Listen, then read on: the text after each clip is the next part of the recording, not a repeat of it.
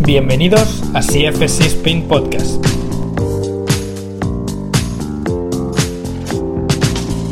Muy buenas familia, bienvenidos a CFC Spin Podcast. Soy Mar Rosa y estoy aquí con Jordi Torras. Buenas Jordi. Buenos días, Marc. ¿Cómo estás? Pues bien, estamos bien, estamos bien. Bien, ¿de qué vamos a hablar hoy, Jordi? Hoy vamos a hablar de los cues eh, y de los constraints, palabras muy, muy inglesas. O sea, el, el cue es QE, ¿vale? Que sería indicación, y constraint eh, vendría a ser eh, restricción, constreñimiento, pero la palabra constreñimiento me hace pensar en otras cosas. Por, lo tanto, yo, a mí me mola más hablar de restricciones, limitaciones, etc. ¿vale? Y vamos a hablar de estos dos conceptos y, cómo los podemos aplicar en, en los entrenamientos. Eso es al final son palabras que están como muy de moda y es, son las típicas cosas que la gente no sabe qué es, pero ves a, gente que sabe mucho decir esas palabras que son súper guays. Y son guays, pero vamos a explicar un poquito qué son. Ah, ¿Qué te parece si empezamos por qué son los cues y qué son los constraints? ¿Qué te parece? Eh, pues no quiero. Vale. No, sí, sí. vale, a ver. Eh, los, los cues, eh, bueno, eh, son indicaciones, sean verbales, táctiles, con movimiento, etcétera, visuales, que, damos a nuestros clientes para que ejecuten una tarea. Vale. ¿Sí? Y los constraints serían restricciones o limitaciones eh, utilizadas eh, para fomentar una acción o, un resultado o, que pase lo que quieras que pase en X ejercicio. Bien. ¿Vale? vale. ¿Qué te parece? Tienes un diccionario por ahí, ¿no? No, bueno, me, lo estoy dando un poco. No, pero es, un, tema que es interesante y, eso, coño, pues sí, me lo mira un poco. Bien, bien. No, partimos, partimos de la base que, que hay que en, nuestra industria muchas veces choca un poco nuestro ego de que sabemos mucho y, el conocimiento de la persona que a veces no es mucho. Entonces, cuando a lo mejor nos comunicamos con los clientes y queremos que hacernos como valer y como que sabemos mucho, es como voy a hablarle lo más técnico que pueda a esa persona. Entonces, cuando hacemos indicaciones, cuando hacemos los cues, normalmente nos dirigimos a la persona diciendo aprieta los glúteos o eh, haz tal cosa de esta forma, siente eh, tal parte del cuerpo.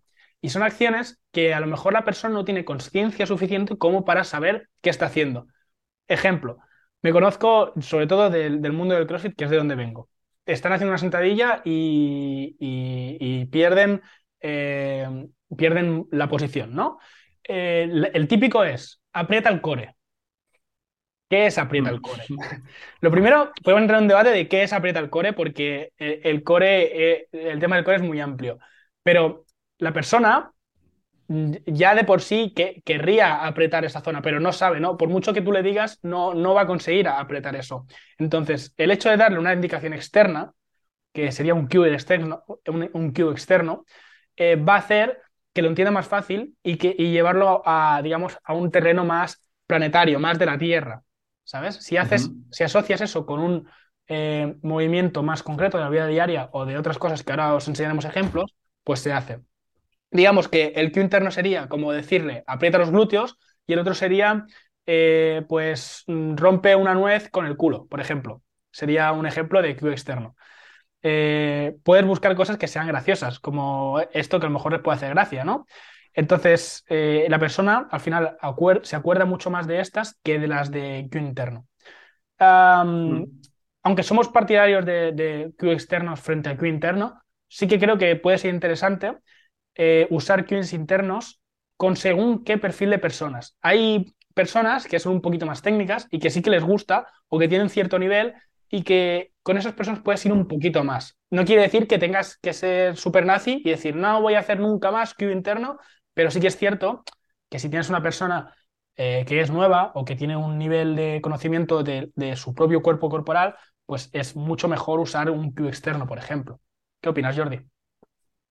Sí, a ver, eh, lo que dices tú, que no, no se trata de, ser extremista con, con, esto. Sí que es cierto que en general eh, los cues externos van a facilitar tu trabajo y, las acciones que quieras que hagan tus clientes, porque al final estás eh, como poniéndolo todo en, un simple concepto. Es decir, ¿no? Pues, no sé, no, eso que decías del glúteo por ejemplo, ¿no? Eh, o el tema de no sé, la respiración, ¿no? No, eh, que rota internamente tus costillas cuando saques aire, no sé qué, es como sopla unas espelmas, ¿vale? Y aquí ya estará pasando lo que quieras que pase y tus clientes, eh, eso que decías que es muy interesante, se van a acordar mucho mejor, eh, hacer alguna broma con algún ejercicio, etcétera, que luego os explicaré uno que, que hace poco puse en práctica y está funcionando mucho. A ver. Em, ¿Eh? ¿Cuál es? ¿Cuál es? Joder, vale. Eh, en el que, no, no, en, no, no, no, no, sí, sí, ya está, ya está. No, no, le, le, doy, le doy. En el kettlebell swing, en el kettlebell swing, la posición de inicio, ¿vale? Que pedimos siempre, ¿no? Un gran paso hacia atrás, lleva el culo hacia atrás, como si, no sé, imagínate, ¿no? Pues como si quisiera cerrar una puerta, etcétera. Bueno, la posición del quarterback, ¿vale? ¿Vale? Pues yo simplemente le, le digo la, la posición de, de, cuando estás en el bosque y necesitas, pues, vale. eh, ir a, ¿sabes? Y, y, claro, eso crea un momento, eh, un momento significativo porque la gente ríe, jaja, o me dicen, ay Jordi, no sé qué, tal. Pero ostras, eh, luego siempre que hacen el ejercicio empiezan bien la posición.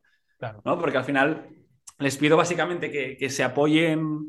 Bueno, es que es, que es eso, es, te a, apoyas los antebrazos o, o, los codos en las rodillas, etcétera, ya, ya tienes la posición inicial, ¿no? Es un ejemplo, ¿vale? Y utilizar un poco el sentido del humor a veces, que, que también es bueno.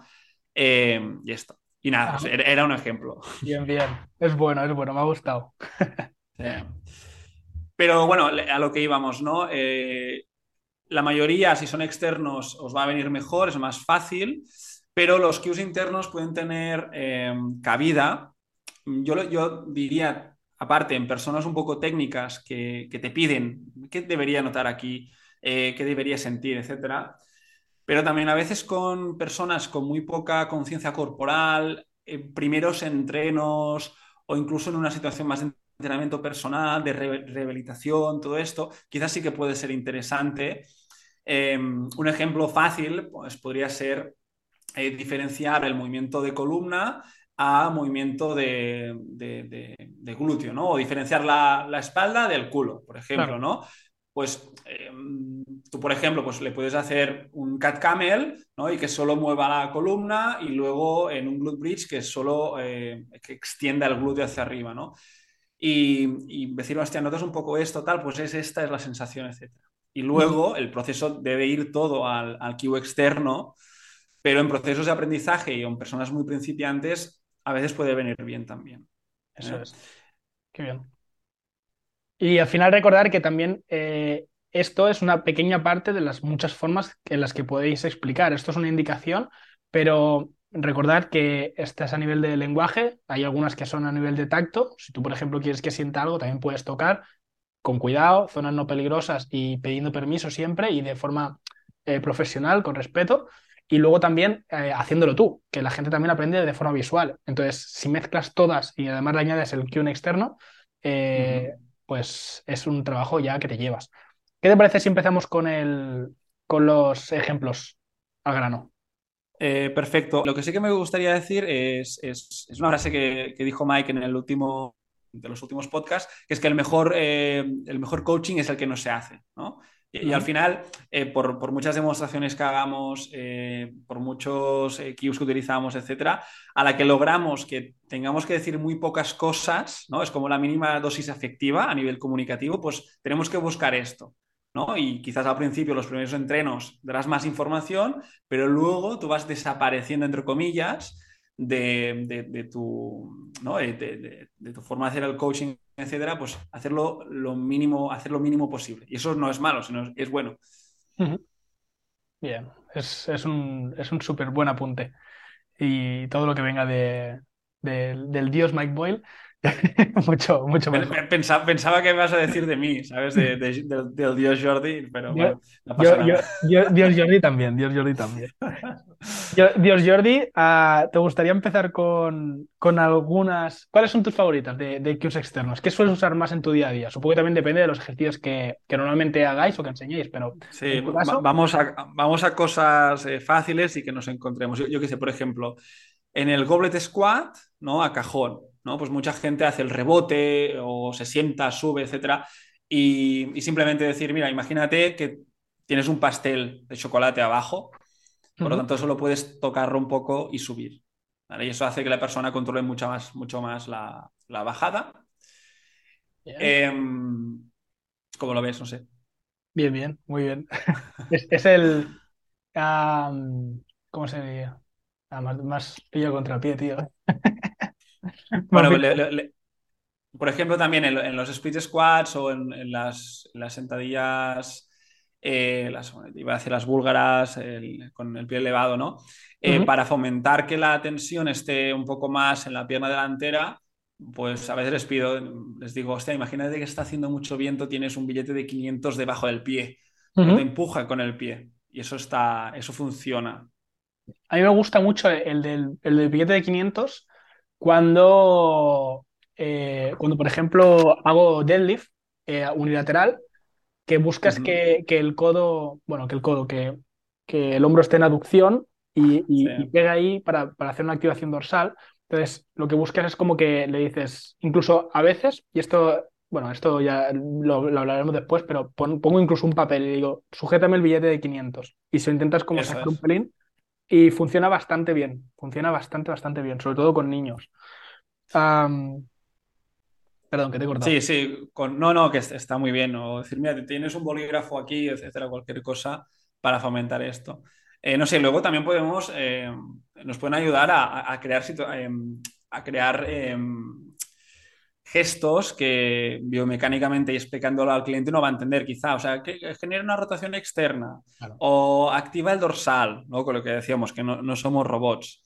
Uh -huh. eh, pues por ejemplo, yo que sé, en un, en un, peso muerto, ¿vale? Para añadir un poco más de dorsal y estar un poco más compacto, simplemente es como rompe la, rompe la barra, ¿no? Rompe, es, igual que, que, en un press banca, etcétera, ¿no? Romper la barra, eso automáticamente y hace que la persona pues de, sobre todo toda la cadena posterior se sienta un poco más fuerte y, y más rígida. Y, y lo mismo, eh, a nivel de, de, tren inferior, si quieres crear un momento, un, un, un momento, ¿no? como, como, se llame, de rotación externa, por ejemplo, no sé, en, un, en un goblet o alguien que le venga bien, pues atornilla el suelo. ¿no? Uh -huh. Eso sería pues el, el Q externo y un Q interno pues sería eh, generar una rotación externa, tal, pues que la gente mucha gente no, no, no va a entender esto, ¿no? Y pedir a la acción siempre funcionará. Hmm. Otro que me gusta mucho cuando, por ejemplo, quieres dejar un pequeño espacio en el suelo o un pequeño espacio en algún sitio, eh, imagínate que quieres hacer un split squat isométrico, pero con la rodilla un poquito levantada. Pues le dices, uh -huh. yo, yo, le digo tarjeta de crédito, y es como que tiene que pasar por ahí solo una tarjeta de crédito, o un folio de papel, o lo que sea. Entonces es como que se va a entender que tiene que haber muy poquita distancia pero que te quedes un poquito ahí. Exacto. Y, y luego también tenemos, eh, hablamos de ejercicios de fuerza, pero, pero también eh, ejercicios de potencia. Es, es, es, quizá los ejercicios, creo yo, que, que, es más importante el tema de las, de las demostraciones, eh, de, de tú como entrenador hacerlo y ser, o sea, aquí sí que el, el Q interno para mí casi que no tiene cabida en los claro. trabajos de, de potencia, de, de, cosas muy explosivas y, y rápidas, ¿no? Mm. Cosas simples, ¿no? Pues cuando lanzamos el balón, yo hay tres, tres cosas que, que, solo enseñamos en las formaciones, eh, tres cues que me, que me, gusta comentar. El primero es que la, la acción eh, debe ser muy potente, ¿no? Al final lo que buscamos es un gesto rápido y lanzar la pelota a la máxima velocidad. Simplemente diciendo, destroza la pared o haz mucho ruido, etcétera. ¿Vale?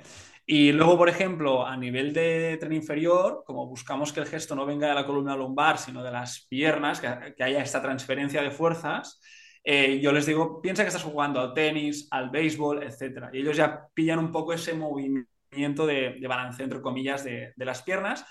Y en la parte, por ejemplo, en un side toss, en un lanzamiento lateral de, con la medball, pues en vez de decirle, no, pon el, pon el codo arriba, tal, no sé cuántos, eh, pues les, les digo que se, imagina, que se imaginen que tienen un cubo de agua y lo quieren lanzar a alguien. ¿vale? y, bueno, es, es, una forma que la gente se posicione como tú quieras sin, sin, sin estar muy pendiente del codo, el codo, el codo, etc. ¿no? Bien, bien.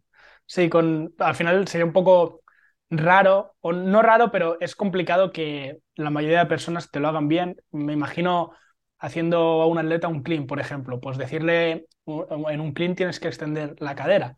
Pues imagínate decirle aprieta el culo haciendo el, el clean. Es como ya suficiente tengo con eh, hacer todas las fases como para entender en qué punto tengo que apretar el culo. ¿no? Entonces, si quieres que, por ejemplo, extienda, eh, puedes ponerle otra serie de cosas, que ahora creo que lo hablaremos, por ejemplo, una mano en la cabeza para que se extienda del todo, o decirle toca el techo con la cabeza. Puedes buscar un montón de cositas de estas. Por ejemplo, también cuando con atletas, cuando quieras que, que sprinten, eh, puedes decir que ataquen el suelo. ¿vale? Allí lo que usan mucho, que funciona, funciona muy bien, pero claro, aquí como lo, lo transfieres es como eh, push, que es empujar. Pero claro, tú cuando no suena tan bien como en inglés, porque tú cuando le dices empuja, empuja, empuja, tardan mucho en decir empuja. Ahí dicen push, push, push, push. Push, push, push. Sí, sí. Entonces se empujan mucho del suelo y, van hacia adelante y se entiende mucho mejor en inglés. Eh, al final también, esto no es que haya una norma escrita, eh, haya una regla de unas cuantas. Sí que es cierto que, por ejemplo, eh, en la formación hablamos de varias y en, en, el libro de Brendan Reddick, que lo hemos mencionado algunas veces, el de las reglas del entrenador, eh, o Coaching Rules lo hemos tratado, eh, perdón, lo hemos tratado, eh, tiene varios, varios ejemplos y podéis sacar, pero podéis hacer mm, ejemplos propios. A lo mejor sacáis algunos de aquí que vuestro perfil de cliente no entiende. Imaginaos el de Jordi. Si, por ejemplo, mis clientes no van a la montaña, pues a lo mejor el del kettlebell swing, pues a lo mejor no, no, no lo visualizan tan rápido, ¿no? cosas por el estilo. Al final, siempre podéis buscar en función de vuestro cliente también vuestros propios queens. Eh, exacto, exacto. No, no, sí, sí, pero adaptarse un poco al contexto de, las personas. Y también, no sé, por ejemplo, en los trabajos pliométricos, donde quieres ser muy reactivo en el suelo, decir, mira, el suelo es lava, ¿no? Y no te quemes. O para enfatizar el, golpe de cadera, el caderazo hacia adelante en el swing, yo les digo, hostia, tienes una, una llama detrás, tienes que salir rápido de ahí. ¿Vale? Y, bueno, ir añadiendo estas cositas, pero tampoco hacer overcoaching, es decir, puedes dar una, un cue de algún, algún gesto que quieras mejorar y luego quizá en el día siguiente, en otro momento, lo vas, vas añadiendo. Exacto. Lo bueno de los cues externos es que al final, eh, cuando tienes un grupo, puedes hacerlo también a nivel general, porque si le dices que empuje el suelo, todos se van a beneficiar de eso también. Entonces, en la mayoría de los casos, eh, va a beneficiar bastante a todos. Si tú en cambio dices, quiero que, si, quiero que hagas esto así con el glúteo o quiero que bajes las costillas, a lo mejor uno que te, te las está bajando y otro no. Y es como, es complicado. Exacto. Sí, sí, porque al final nos referimos a acciones, es decir, estás eh, pidiendo una acción, es mucho más rápido, ¿no? no, la persona no tiene tiempo de pensar, ostras, ¿dónde tengo las costillas? ¿no? Es sopla las velas. Ya está, con esto ya, ya, ya sucederá, cada uno a un nivel distinto, pero la acción le vas a asegurar que pase. Y aclarar eh, que sí hemos comentado que a lo mejor lo, eh, con un perfil más experimentado o que te pide más, sí que puedes usar más eh, internos, pero al final no puedes mezclar en cualquier tipo de cliente. No hace falta que, que uses unos u otros y puedes usar los dos o también puedes ir de unos a otros, puedes ir moviéndote si te parece, Jordi, para acabar un poquito, eh, ¿qué te parece si hablamos de cuándo y por qué usar los, los constraints? Para acabar de... Sí, hombre, sí. A ver, los, los constraints van, yo creo que bastante relacionados con el tema de los, de los cues. eso es, es eh, usar el material, eh, usar el entorno. El entorno puede ser el suelo, pared, material, o puede ser un foam un bloque de yoga o, un implemento, es decir, una carga en un lado, en, el otro y tal, para que, eh, para fomentar una acción, un, resultado del, mismo ejercicio, ¿no? Em, en el libro de Brendan Reddick tenéis también bastantes ejemplos de esto. Nosotros en las formaciones os, os, enseñamos algunas. Y al final los constraints no deja de ser lo que comentamos, que cuando menos coaching hagas, mejor. Es decir, si tú tienes que estar todo el rato diciendo, eh, baja hasta 90 grados, hasta 100, no, vigila aquí y tal, ostras, pones un cojín detrás ¿vale? y, ya está. Eso es el, constraint muy fácil de entender. O el tema de las cuñas también, ¿no? Es decir, ostras, es que no, intenta, eh, no, no, saques tanto el culo, etcétera, vigila que el tronco se va para adelante a la que pones las cuñas, el centro de gravedad se modifica y la persona baja mucho más, más vertical. ¿no? Y, es, yo creo que son herramientas muy útiles porque el, es, el, resumen es que el material trabaja por ti. Claro. Y lo que buscamos es restringir eh, o limitar cierta, ciertos movimientos o cierta libertad de movimiento. Eh, y es como un ejemplo, ¿no? Es como si tú tienes una autopista de, de cuatro carriles puedes elegir ir por aquí un poco más rápido, habrá alguien que vaya más lento, tal. Si tú em, haces una carretera de un carril y marcas 60, pues todo el mundo va a ir a 60. Claro. Por lo tanto, con los constraints, eh, em, en un grupo, por ejemplo, funciona muy bien por eso, porque todos sabes que van a ir por la misma carretera, más o menos, y más o menos a la misma velocidad, ¿no? Y te vas a sacar trabajo. son brutales.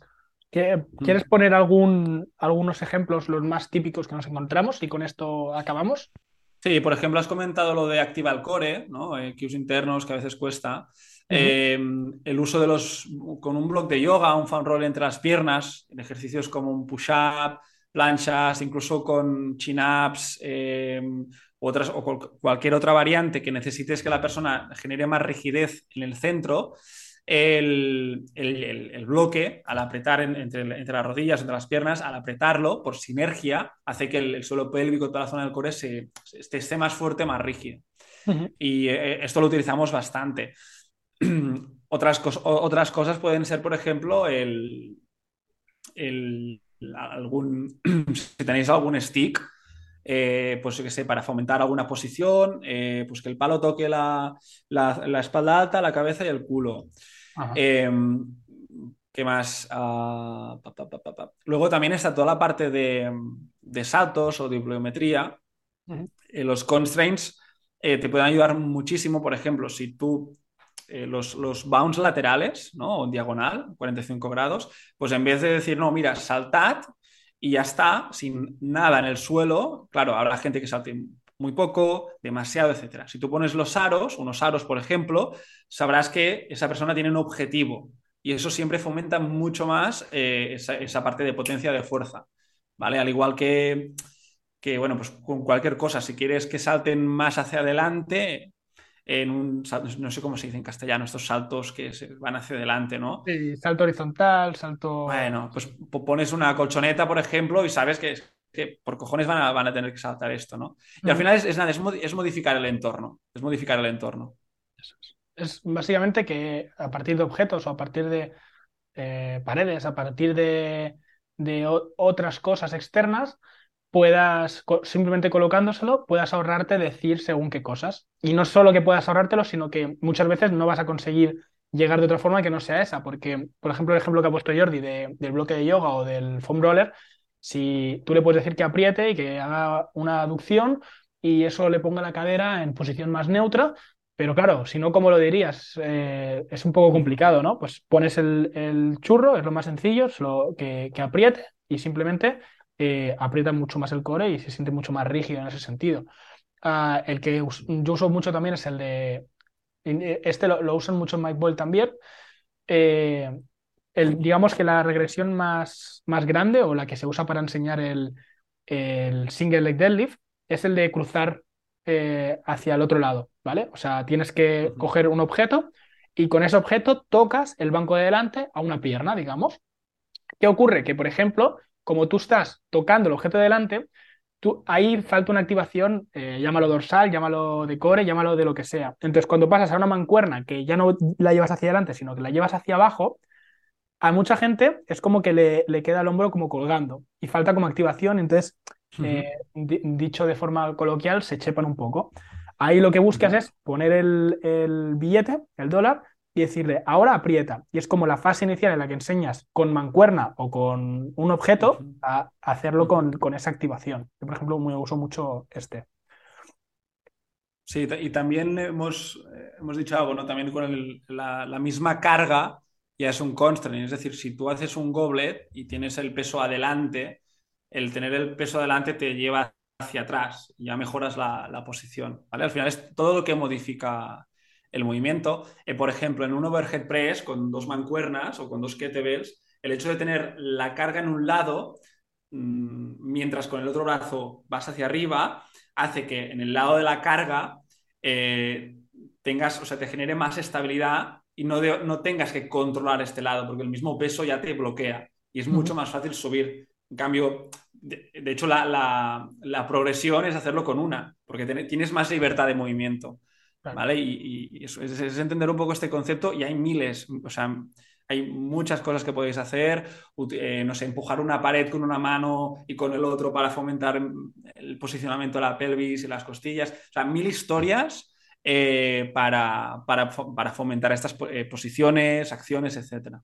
Claramente. Incluso hay cosas que seguramente ya las estéis usando y no sepáis que son constraints. Quiero decir que no, que aunque lo veáis que es algo como que, no sé, a mí me parece como muy nuevo porque lo estoy empezando a ver mucho en redes sociales que está como muy de moda la palabra y tal, pero realmente son cosas que de normal eh, muchas ya se usan o ya, o ya, ya van usadas, en, ya van implícitas. Por ejemplo, Mike Boyle no habla de constraints puros en el, en el manual, que yo, que yo recuerde, pero por ejemplo te explica que la sentadilla la hace hacia el cajón. Eso es un constraint. Entonces no lo, das como por hecho ya, ¿no?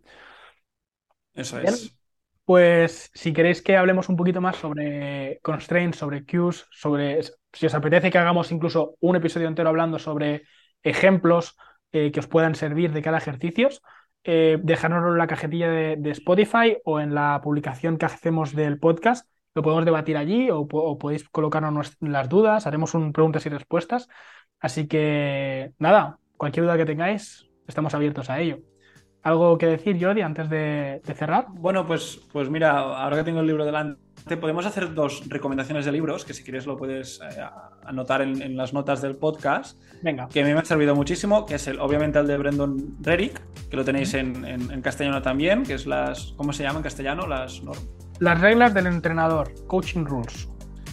Esto es. Y este es como el número uno, creo yo, a nivel de entrenamiento, pero ah, sobre todo en el nivel de coaching. Y luego uno que me gusta muchísimo y que también la filosofía es muy parecida a la de Mike, que es el de Let the First Rep Sack, de Todd Baumgartner que yo de aquí he sacado muchísimas cosas a, nivel de, logística, a nivel de trato con los clientes y en especial todos esos temas que hemos comentado de constraints y de Kiwi. O sea, lo, tratan muy bien, es muy fácil de entender y son, son un par de libros que, siempre tengo a mano y de vez en cuando pues los, los releo porque tienen cosas muy interesantes. Este me lo apunto que yo no me lo he leído tampoco. ¿eh? Pues, pues ya sabes. Bien familia, pues os lo dejaremos en la descripción por si hay alguien interesado. Y nada, un fuerte abrazo, Jordi. Un abrazo, Mar, que tengas un feliz día. Igualmente. Adiós a todos.